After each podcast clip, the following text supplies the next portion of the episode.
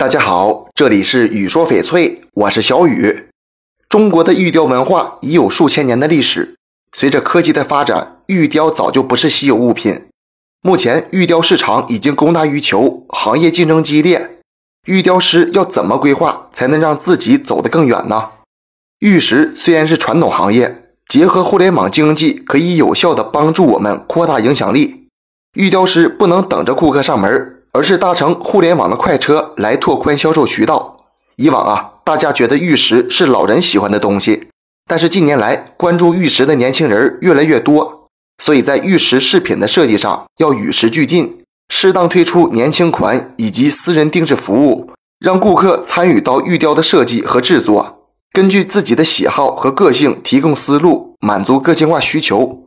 国内的玉石文化已经有数千年的历史，优秀的玉雕很多。背后的玉雕师却是默默无闻，大多数玉雕师更注重作品，没有经营自己的品牌。品牌经营是一种趋势，前提是有质量过关的玉石作品，这样才能在行业长久做下去。